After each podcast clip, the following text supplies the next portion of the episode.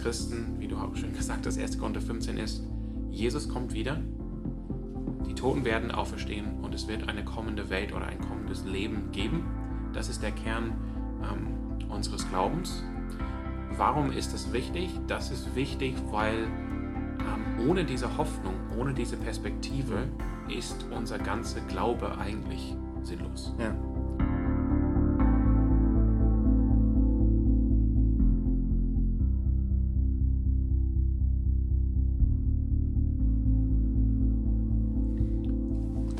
Herzlich willkommen zu Studentenfutter. Richtig schön, dass ihr diese Woche wieder eingeschaltet habt.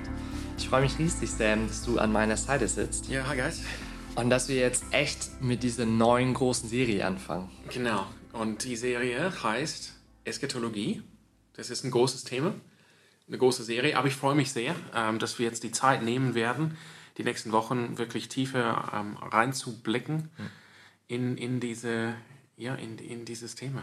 Ja, Eschatologie. ich meine, vor allem, weil es sind schon irgendwie auch richtig relevante und irgendwie voll kontroverse Themen auch. Das sind jetzt nicht Sachen, die man mal so leicht irgendwie kurz bei einem Kaffee und einem süßen Stück Kuchen abhandelt, sondern das sind schon auch Naja. Dinge, die sehr viel Konflikt und Kontroversität auch Ja. äh, unter Christen und Nichtchristen verursacht natürlich. Genau, vielleicht sollen wir das kurz definieren. Was ist die Eschatologie? Vielleicht kennt ihr das Wort gar nicht. Die Eschatologie ist die, die Lehre, wenn man will, also wenn man jetzt nach der christlichen Dogmatik geht, die Lehre der letzten Dinge vom griechischen Eschaton oder To Eschaton, Eschaton ähm, die letzten Dinge. Das heißt, wir würden sagen auf, äh, so auf Normaldeutsch die Endzeitlehre. Genau. Und die Endzeitlehre befasst sich natürlich mit allem, was am Ende der Geschichte oder der Zeit passieren soll oder wird äh, und mit dem, was danach kommt. Genau. Also, und ich glaube, wenn wir das jetzt Ja. erklärt haben, dann ist es klar, was Lukas grad, was du gerade gesagt hast. Hey, das ist ein kontrovers, da sind kontroverse Themen dabei, viele Theorien, viele Meinungen, Hm. viele Sichtweisen. Aber das liegt auch daran, dass wenn man jetzt von der Eschatologie spricht, wir reden zum Beispiel von der Offenbarung des Johannes, das Ja. letzte Buch der Bibel, aber auch von der Endzeitrede von Jesus Christus in den ähm, synoptischen Evangelium. Ja, und auch einige Prophetien aus dem Alten Testament. Genau. Jesaja vor allem. Ja, oder, Oder Daniel. Daniel. Mhm. Und genau, also es ist, man merkt schon, die, Grund, die biblische Grundlage für, dieses, für die, diesen dogmatischen Teil sind Prophetien. Und Prophetien zu verstehen ist jetzt nicht was Eindeutiges oder was Einfaches und Entspanntes. Und damit entsteht natürlich dann eben diese Kontroverse.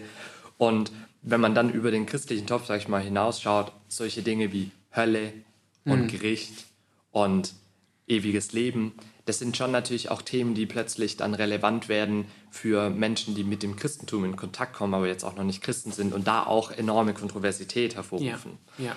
Also es ist eigentlich richtig wichtig und es ist gut, dass wir als Christen da auch ein Stück weit zumindest Bescheid wissen und so eine Grundidee haben, was die Bibel eigentlich darüber lehrt und ähm, was für Meinungen es da Ja, wir gibt. wollen darüber reden, weil die Eschatologie oft ein bisschen untergeht. Ich denke, zum einen, und das hast du auch erlebt in deinem Theologiestudium, Ja. es ist die Lehre der letzten Dinge und, und im Semester, wenn man nicht dazu kommt, dann zu den letzten Dingen, dann fällt es einfach raus. Ja. Dann, Ja, nicht nur das, sondern ich meine, hast du jemals einen eschatologischen Fachbegriff in der Predigt verwendet, Sam? Einen eschatologischen Fachbegriff. Ich Ja. hoffe ja. Gib mir ein Beispiel von einem eschatologischen Fachbegriff. Naja, also ich kann mich an eine Predigt von vor ein paar Wochen erinnern.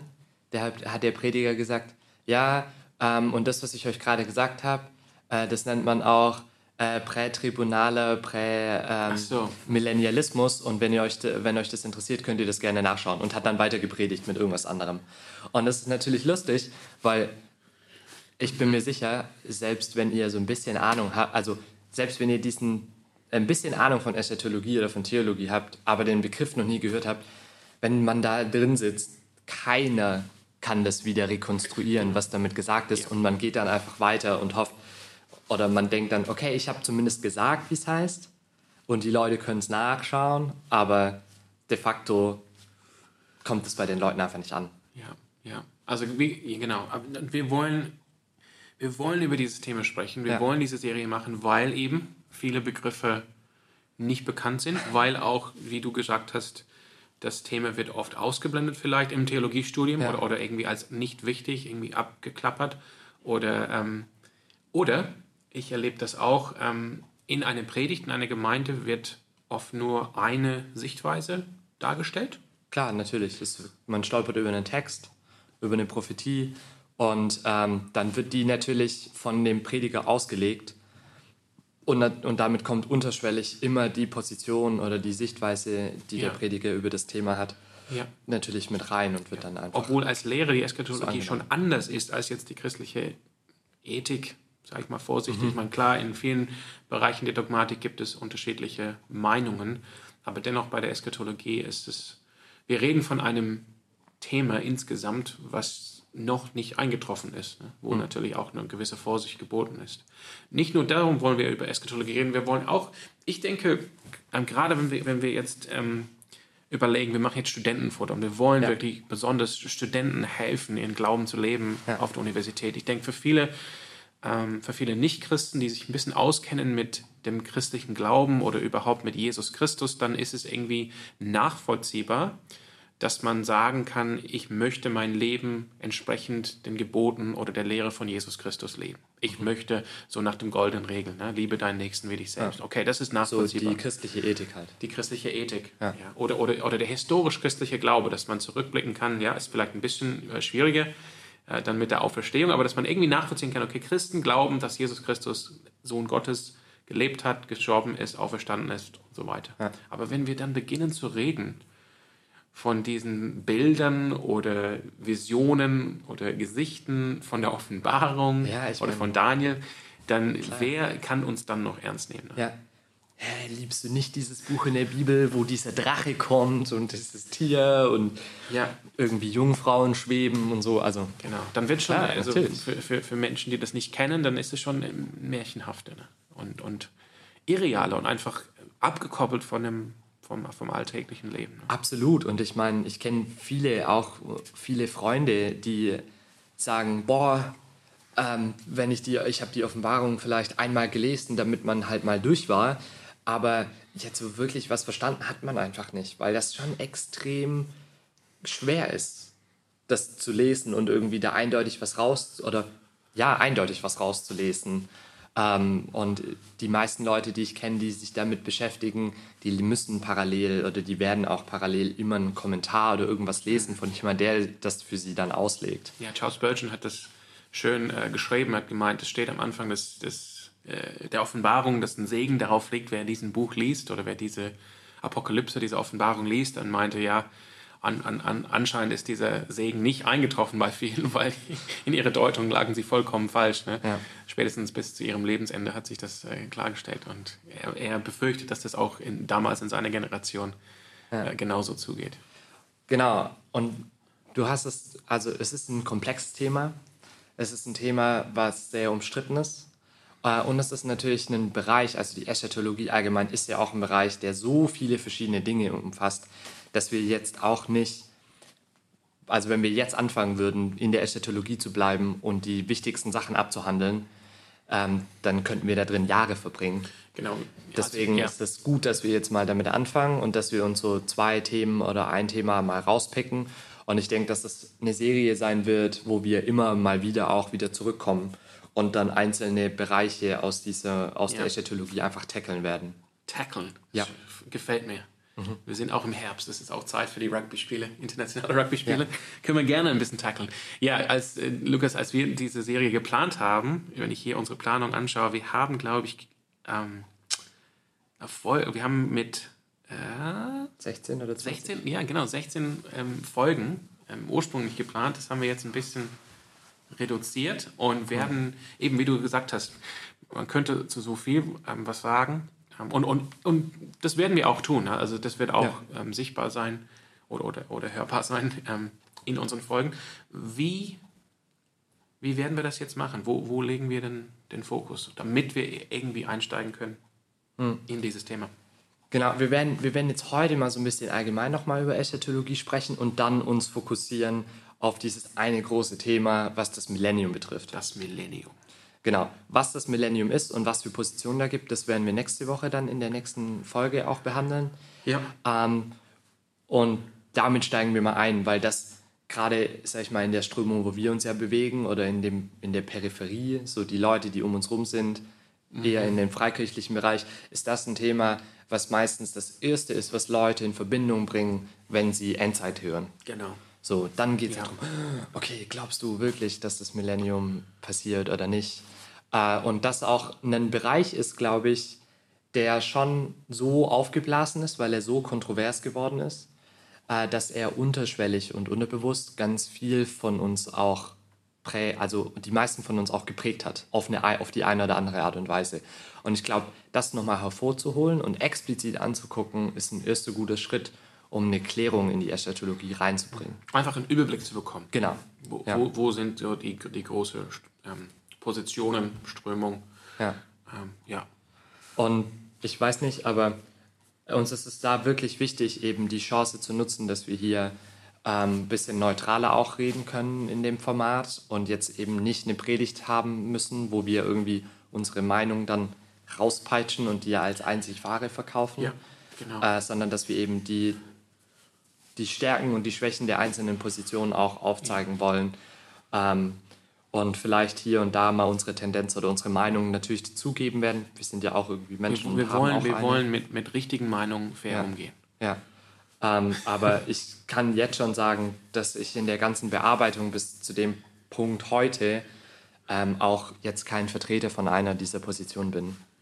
Das kannst du sagen. Ja, das kann ich sagen, weil es Okay. echt kompliziert ist und jeder hat seine Stärken und Schwächen. Dann, und ich, dann nehme ich diese Herausforderung an, Lukas. Bis zum Ende dieser Reihe, dass du, dass du die richtige Meinung annimmst. Okay. ja, ich bin mal gespannt. Also, wenn ihr, ähm, wenn ihr Lust habt, dann lasst euch gemeinsam mit mir von Sam überzeugen, welche Position Sam auch immer in dem kleinen Thema oder in dem großen Thema der Eschatologie Das wäre auch mal eine Herausforderung. Dass wir werden eben, klar, das Ja. war, jetzt ein Witz von mir vorhin, dass wir nur mit richtigen Meinungen fair umgehen werden. Ähm, wir werden ganz neutral sprechen zu diesen großen Meinungen oder, unter, oder Verständnisse. Dann wäre das mal eine Herausforderung, dass, dass, die, dass unsere Zuhörer vielleicht doch uns schreiben und, und, und sagen, wo sie vermuten, dass wir selber persönlich stecken. Ach so, das heißt, wir verraten das jetzt gar Wir nicht. verraten es gar nicht. Okay, ja. Wir, machen. wir werden die Position so darlegen und dann können, könnt, könnt ihr uns schreiben und sagen, hey, ich, ich glaube, ihr steht doch da persönlich Hm. bei, der, bei der oder bei der Position.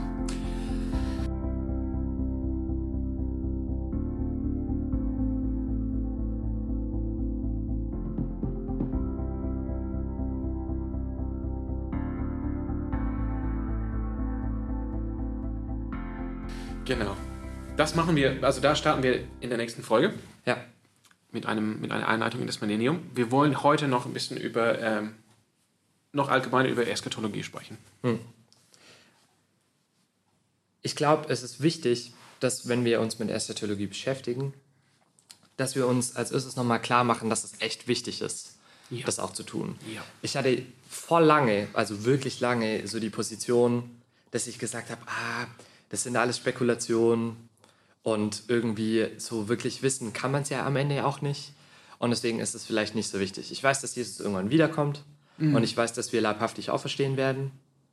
So, Das ist gut, dass Das du das sind- weißt, ja. das sind so irgendwie die zwei Dinge, die habe ich mitgenommen aus der Eschatologie. Ja. Äh, also Korinther 15, die leibhaftige Auferstehung, wenn die letzte Posaune geblasen wird. Ähm, und Jesus hat ja gesagt, ich werde wiederkommen, so wie ich, oder der Engel hat es gesagt bei der Auferstehung, äh, bei der Himmelfahrt Jesu, dass er der Menschensohn so wiederkommen wird, wie er auch gegangen ist von der Erde. Das heißt, okay, cool, Jesus kommt wieder, wir werden leibhaftig auferstehen, irgendwie wird super, ganz, ganz am Ende dann. Ähm, und das reicht mir. Und das war irgendwie so die Position, die ich jahrelang vertreten habe und irgendwie ein bisschen auch mir die Ohren zugehalten habe, wenn es immer um Eschatologie ging, weil ich dachte, oh Leute, das ist doch nichts, worüber man sich streiten sollte und was nicht so wichtig ist. Aber Mir ist, mir ist es anders Ja. gegangen, also weil ich, ja, ich glaube, ich bin auch aufgewachsen in der Kirche, in der Gemeinde, ähm, aber auch so in der anglikanischen Gemeinde in, in, in Sydney und wo eben Eschatologie jetzt nicht so wichtig war in der Gemeinde. Das heißt, meine Prägung, was Eschatologie betrifft, war irgendwie von nicht aus der Gemeinde, sondern aus Kultur oder aus anderen Kreisen von, von Christen und deshalb bin ich, irgendwann kam ich in Kontakt mit, ich nenne es heute die Endzeitindustrie, wo, wo diese Bücher ja, hergestellt werden, immer wieder Ja. verändert werden, immer wieder je nach ähm, geopolitischen ähm, Ereignisse, im, vor allem im Nahen Osten, werden sie dann immer wieder angepasst. Und irgendwann habe ich dagegen rebelliert und, und, und weil ich gesagt habe, das ist alles zu viel oder, oder das ist alles, das setzt so viel Druck und, und ähm, frisst einfach das Leben auf. Ne? Und dann, dann habe ich dagegen rebelliert und eben bin ich zur anderen Seite gegangen, dass ich gesagt habe, nee, ich will mich gar nicht damit beschäftigen. Ne? Also ich glaube, es geht von beiden Seiten hier. Ja. Die Wichtigkeit ist zum einen für die, die das wirklich ausgeblendet haben und sagen, das ist jetzt gar nicht so wichtig. Ja. Wir wollen zeigen, hey, nee, das ist wichtig. Ja. Und wir können gewisse Dinge sagen über die Endzeit. Ähm, es, wir müssen jetzt nicht einfach, wie, ähm, wie auch mal ein guter Freund von mir äh, erwähnt hat, einfach die Offenbarung des Johannes einfach aus unserer Bibel reißen und sagen, wir können nichts damit anfangen. Ach so, warum nicht? Wir können ja auch einfach alle orthodox werden. Ja, okay. Fußnote. Das müssen wir nicht tun, aber auf der anderen Seite für Menschen, die vielleicht Endzeit, ich sag mal, besessen sind, wollen wir mhm. auch sagen, ja, so nicht, aber dennoch ist dieses Thema wichtig. Ne? Voll. Wir wollen eine nüchterne Sicht. Ja, ja, ja. Weil, also ich denke, je nachdem, aus welcher Strömung man kommt und je nachdem, welche Prägung man auch hat, ist man unterbewusst in die eine oder andere, geht in die eine oder andere Richtung mhm. und hat viele Sachen, wie du, wie du schon, du hast diese Endzeitindustrie erwähnt. Es ist einfach so, dass nicht nur in der Predigt manchmal unterschwellig Sachen oder eine Position so vertreten wird, sondern dass das auch passiert durch christliche Romane oder irgendwie oder irgendwelche anderen Sachen, die man so in der Luft mal aufschnappt und die dann zu so einer löchrigen und meistens auch nicht gerade biblisch fundierten Position der Endzeitlehre ähm, verhelfen, sage ich jetzt mal. Und deswegen ist es, glaube ich, wichtig, dass man, egal ob man sehr fokussiert auf Endzeit ist und da irgendwie wachsam ist und vielleicht irgendwelche Blogs im Internet liest oder ähm, irgendwelche Romane oder Bücher, oder ob man an der Position oder an dem anderen Ende des Spektrums, sage ich mal, ist und sagt, okay, vielleicht bin ich, keine Ahnung, ich bin in der Landeskirche aufgewachsen, ich habe, glaube ich, mein Leben nicht irgendwie was davon mitgekriegt, dass es sowas gibt wie die letzten Dinge äh, oder auch was am Ende des Lebens mit uns passiert. Äh, man hat dann gesagt, ja, du bist dann bei Gott. Toll. Mhm. Und das war es tatsächlich. Also die Leute, die so aufgewachsen sind, dass sie überhaupt gar, gar, gar nichts davon mitgekriegt haben. Ähm, für die ist es wichtig, irgendwie da Zeit zu investieren und das wollen wir machen mit der Serie, um aus einer biblischen Grundlage auch ähm, eine Eschatologie zu entwickeln, die irgendwie Hand und Fuß so ein bisschen auch hat. Mhm. Ja, und wenn wir, ja, das wollen wir tun. Und wenn wir jetzt überlegen, warum ist jetzt Eschatologie äh, wichtig? Ich denke, ich würde da sagen, wir bekennen im Glaubensbekenntnis, wir glauben als Christen mhm. an die Wiederkunft Christi. Er wird kommen, um zu richten die Lebenden und die Toten. Und wir glauben an die Auferstehung der Toten. Und wir glauben an, wie es auch schön heißt im großen Glaubensbekenntnis, an das Leben der kommenden Welt.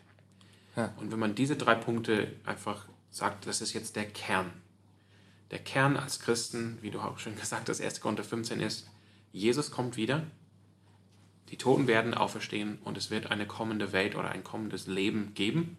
Das ist der Kern ähm, unseres Glaubens. Warum ist das wichtig? Das ist wichtig, weil ähm, ohne diese Hoffnung, ohne diese Perspektive mhm. ist unser ganzer Glaube eigentlich sinnlos. Ja. Und was für eine Auswirkung vor allem diese Hoffnung hat, sehen wir ja, wenn wir eigentlich nur aufmerksam mal das Neue Testament lesen. Weil was Paulus erträgt und erleidet, was er mitgibt an die Gemeinden, denen er Briefe schreibt, die, man, man spürt und liest richtig diese tiefe Hoffnung und diese Gewissheit und diese Erwartung, was, was kommen wird, liest man wirklich und man fühlt es richtig. Und ich finde, wenn man sich dem irgendwie bewusst wird, was es tatsächlich bedeutet und wo wir hingehen. Also wo ist unser Ziel als Christen? Mhm. Das ist ja das, worum es auch in der Eschatologie geht. Was ist unser Ziel? Wohin geht es mit der Geschichte? Wohin geht es mit uns Christen? Ähm, dass es eine Hoffnung und eine Stärke und eine Freude eigentlich entwickeln kann, die ja. Zu, zu der Quelle und zu einem Motor wird, um wirklich hier auf dieser Erde mit Liebe und mit Hingabe und mit Einsatz irgendwie Christsein auch zu leben. Ja. Und wir sehen das im Neuen Testament bei, bei Paulus, bei Petrus, was die für einen Einsatz gelebt haben und was für ein Commitment die hatten, weil sie diese Hoffnung, weil sie diese Erwartung haben, dass Jesus wirklich wiederkommen wird, dass der, der sie errettet hat, der am Ende ist, der siegen wird, der siegreich sein wird. Und das ist genial. Das ist eigentlich die größte, das Schönste und das Beste und das Tollste, was wir uns vorstellen können. Ja. Und darum geht es in der Eschatologie. Ja. Aber es geht nicht nur um Hoffnung, es geht auch um Bedeutung hm. und Sinn für, für, für uns an jedem Tag, für alles, was wir tun. Ähm, wenn, wenn wir nochmal kurz dieses Bild nehmen, wo wir vor ein paar Momenten darüber gesprochen haben, wie vielleicht Nicht-Christen von uns als Christen denken, dass wir einfach ethisch gesehen nach der Lehre von Jesus Christus leben wollen. Wir wollen mhm. nette Menschen sein. Wir wollen ja, Menschen lieben, Barmherzigkeit und so weiter. Wenn es keine Eschatologie gibt, dann ist das, dann bleibt das eben nur bei Nettigkeit. Aber es ist letztendlich sinnlos, ähm, weil, es, weil es wird nirgendwo mhm. irgendwann ähm, zusammengefasst oder vollendet oder bewertet. Es ist irgendwann sterben wir und dann haben wir unser Leben einfach, ja, man könnte sagen, vergeudet oder verschwendet, einfach ja. so zu leben nach der Lehre von einem alten jüdischen Rabbi. Ja. Es ist die Eschatologie, diese Zusammenfassung am Ende der Geschichte, diese Wiederkunft Christi, dieses Weltgericht, das, das uns jeden Tag Sinn und Bedeutung schenkt als Menschen, aber nicht nur das, sondern auch unseren Taten. Warum handle ich so? Ähm, ich handle entsprechend so, weil ich den Auftrag habe von meinem Meister, dass wenn er wiederkommt, er mich findet an dem Werk, womit er mich beauftragt hat. Hm. Und die Eschatologie, darüber werden wir vielleicht auch reden, es gibt auch viel, was geheim bleibt, aber die Eschatologie ähm, gibt unseren Taten heute Bedeutung in der Ewigkeit, dass sie in gewisser Weise einen ewigen Bestand haben. Dass, wie ich mein Leben jetzt lebe, ähm, hat, ähm, ja, hat was daraus oder, oder, oder, bekommt Bedeutung aufgrund was, ähm, hm. was offenbart wird in der Eschatologie. Ja, ja mir kommt gerade diese, ähm, dieses ne diese, nette, diese nette Zeile aus dem, aus dem Lied Wunder, äh, denn der Herr tut heute noch Wunder wo, äh, wo es ja auch heißt, lebe die Zeit mit Perspektive Ewigkeit. Das ist ja schon so ein bisschen das, wenn wir irgendwie eine gesunde Perspektive auf die Eschatologie haben, auf die Ewigkeit, dass uns das hilft, irgendwie das Hier und Jetzt anders zu sehen, anders zu leben. Und das betrifft sich, also. Das, dahin gehen alle die Gleichnisse genau, von Jesus, ja. wo, er, wo er sich selbst vergleicht mit einem Meister und mit einem König, der äh, auf, eine, auf eine lange Reise geht in ein fernes Land und er lässt bei seinen Dienern zurück, bei dem einen zehn Talenten, bei dem mhm. anderen fünf Talenten, ja. bei dem einen. Und, äh, ja, oh, also viele Gleichnisse von Jesus deuten in diese Richtung. Ne? Ja. Was, was der jetzt tut, ja. hat, dar, hat nur darum Bedeutung, wenn der Meister tatsächlich wiederkommt. Ansonsten ja. ist es egal, was er mit den Talenten macht. Ja. Das ist doch scheißegal. Wenn der Meister aber wiederkommt, dann hat das Bedeutung. Und wenn, wenn wir das, das Gleichnis auf unser Leben jetzt ähm, übertragen, dann die Eschatologie eben, wenn Jesus wiederkommt, wenn, wenn diese letzten Dinge vollständig eintreffen, mhm. die werden ähm, das, was wir heute, jetzt und morgen, übermorgen und so weiter tun, die werden ähm, diesen Dingen Bedeutung, Sinn schenken. Mhm. Ja, ich meine, alles, was Jesus uns auch äh, gebietet in der Ethik, hat, also, erfüll, äh, gibt, also hat nur diese Stärke und auch diese Sinnhaftigkeit mit der Eschatologie. Aber nicht nur die Ethik, sondern das ist ja irgendwie schon so, dass eigentlich fast die gesamte christliche Lehre mhm. diesen Abschluss findet und jedes einzelne Dogma. Wir hatten, wir hatten ja schon die Christologie und wir hatten schon die Sündenlehre, die Hamatologie. Und das sind alles Teile irgendwie in der christlichen Lehre, die nur durch die Eschatologie und durch das, was am Ende der Zeit passiert, irgendwie ihren Abschluss findet. Also wenn wir zum Beispiel uns die Frage anschauen, ähm, wie ist das mit der Sünde? Wir sehen, dass die ja. am Anfang in die Welt kam. Und nur indem wir praktisch in der Eschatologie die Frage beantworten, wie beendet, wie besiegt Jesus den Tod am Ende vollkommen? Wie ist das mit dem, mit dem, der die erste Sünde getan hat? Wie ist das mit dem Widersacher? Mhm. Wie findet das seinen Abschluss und wie findet das sein Ende? Ja.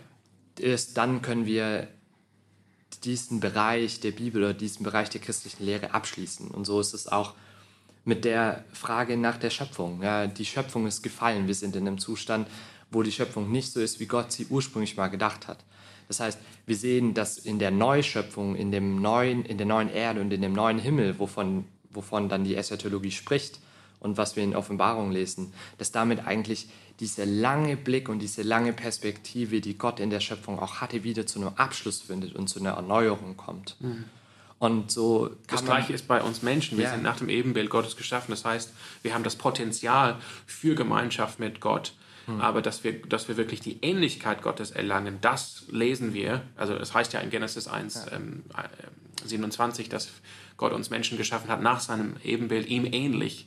Das Ebenbild haben wir von Anfang an, aber die Ähnlichkeit, die Gottes Ähnlichkeit lesen wir im Neuen Testament, kommt erst dann am Ende bei der Eschatologie, wo ja. diese Dinge eintreffen, wo wir wirklich verwandelt werden in diese Christusähnlichkeit. Ja, und ich, Paulus sagt ja auch, der, der das gute Werk in euch angefangen hat, der wird es vollenden.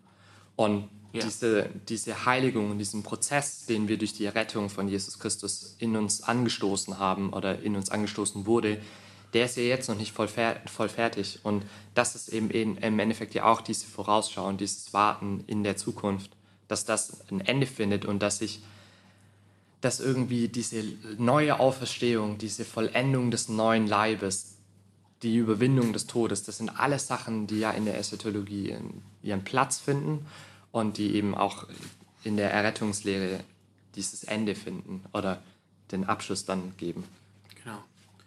Darum, die Eschatologie ist wichtig. Ja. Ähm, ja, genau. Ich, wir, ja, als wir jetzt gesagt haben, wir starten jetzt eine große Serie, ich kann mir vorstellen, als wir dann gesagt haben, hey, es geht um Eschatologie, dass vielleicht einige gesäuft haben. Ähm, vielleicht einige haben echt ähm, sich gefreut. Ja. Ähm, aber wir wollen, wir wollen wirklich alle einladen, hey, dabei zu sein, eben weil, weil es so wichtig ist und weil das wirklich so die Krönung ist, mhm. die, die, die alle anderen Fäden zusammenbringt aus der, aus der Dogmatik, aus der christlichen Geschichte. Mhm. Auch die Eschatologie ist jetzt auch ein Blick im Alten Testament mit diesen äh, Prophetien ähm, ja. aus Jesaja zum Beispiel, aber auch ganz am Anfang, wo, wo in diesem Protoevangelium von Genesis 3, 15, wo es heißt, eines Tages. Ne? Also auch schon da ist diese die Sichtweise, die, die Geschichte oder, oder die, die Zeitstrahl der Weltgeschichte findet irgendwann mal eine, eine Vollendung. Ja. ja, und deswegen werden wir uns jetzt da reinbegeben und nächste Woche uns das Millennium mal anschauen, um dann in den Wochen danach wirklich uns damit detailliert zu beschäftigen, uns Zeit zu nehmen, die Position, die aktuellen Strömungen und Meinungen irgendwie zu präsentieren, mit ihren Stärken und mit ihren Schwächen. Und ich lade euch echt ein, seid dabei, ähm, gebt uns gerne Feedback, was ihr davon haltet. Ihr könnt uns gerne auch Themen innerhalb der Eschatologie schreiben, die euch besonders interessieren. Ähm, wir werden das vielleicht dann aufgreifen in Zukunft. Und ja, ich lade euch ein, seid dabei, geht mit uns auf diese Reise und ähm, ich hoffe, dass wir irgendwie Dinge klären können, dass wir vielleicht versteckte Ansichten irgendwie auch ans Tageslicht holen mhm. können damit. Ja, ja. Und äh, dass ihr mit uns gemeinsam diese Reise geht äh, in die Eschatologie. In die Eschatologie. Ja.